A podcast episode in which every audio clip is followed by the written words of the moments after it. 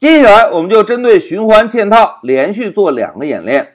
第一个演练，我们先使用循环嵌套打印一组小行星，然后对这个打印小行星的案例啊进行一个改造，实现我们最终极的目标——打印九九乘法表。哎，同学们，先来看一下小行星案例的需求啊，在控制台连续输出五行星号，每一行星号的数量依次递增。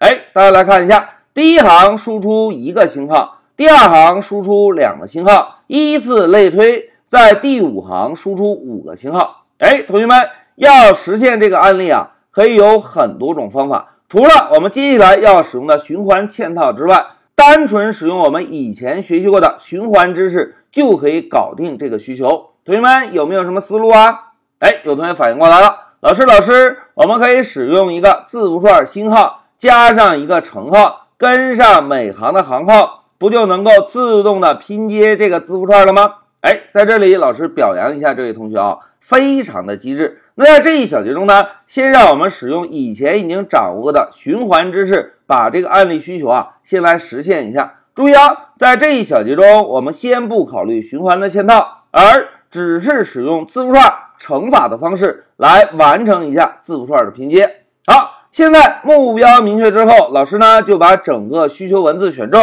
复制一下，然后让我们回到 P Y 上。老师首先摁一下 Ctrl V。把整个需求文字粘贴进来，然后 Ctrl 斜线增加一个单行注释。同学们，再让我们看一下需求啊，在控制台连续输出五行，哎，注意连续是不是就涉及到循环，对吧？而要输出的行数呢，五行。同学们，平时我们在数行数的时候怎么数啊？是不是一二三四五，对吧？那同时我们看一下需求要求，第一行是不是就是一？第二行就是二。那老师现在提示之后，同学们在做循环开始之前，我们第一步是不是应该定义一个计数器变量，对吧？而刚刚老师提示过了，第一行就是一，第二行就是二，所以我们这个计数器变量从哪一个数字开始会比较方便？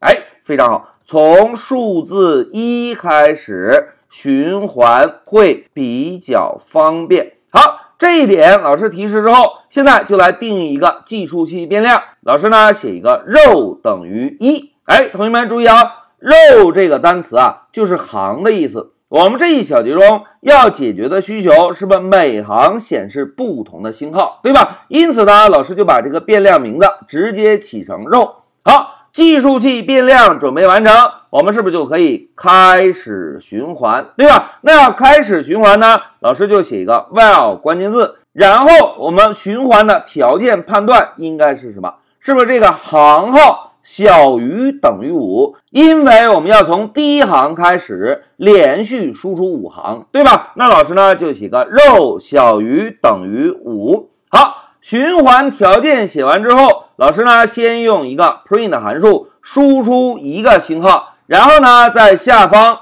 把我们计数器变量肉做一个加一的操作。好，代码写完了，但是应该没有实现我们的需求。我们呢先用 Shift F 十来验证一下。走，哎，大家看，程序输出了，在控制台。每行只输出了一个星号，对吧？那现在我们再检查一下需求，第一行要求我们输出一个星星，哎，这个需求是不是已经满足了？但是第二行要求我们输出两个星星，同学们检查一下代码，第二行想要输出两个星星，可以怎么做啊？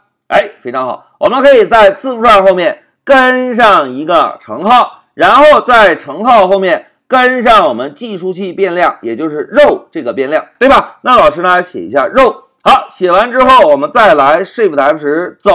哎，同学们看，控制台的输出，第一行输出了一个星星，第二行输出了两个星星，依次类推，第五行是不是就输出了五个星星，对吧？好，讲到这里啊，我们呢就使用了一个单纯的循环，加上字符串乘法的方式，是不是同样也完成了一下？打印小行星这个案例的需求，对吧？在这个案例演练中，同学们务必要注意啊，在定义计数器变量的时候，因为需求已经很清晰的指出了是从第一行开始连续到第五行，所以呢，我们在定义计数器变量的时候，可以直接把计数器变量 row 的初始值设置为一，这样呢，我们在代码编写的时候，是不是就更加方便了，对吧？好，现在让我们回到笔记，同学们轻轻松松完成了一个小星星的打印，但是我们这一小节中使用到循环嵌套了吗？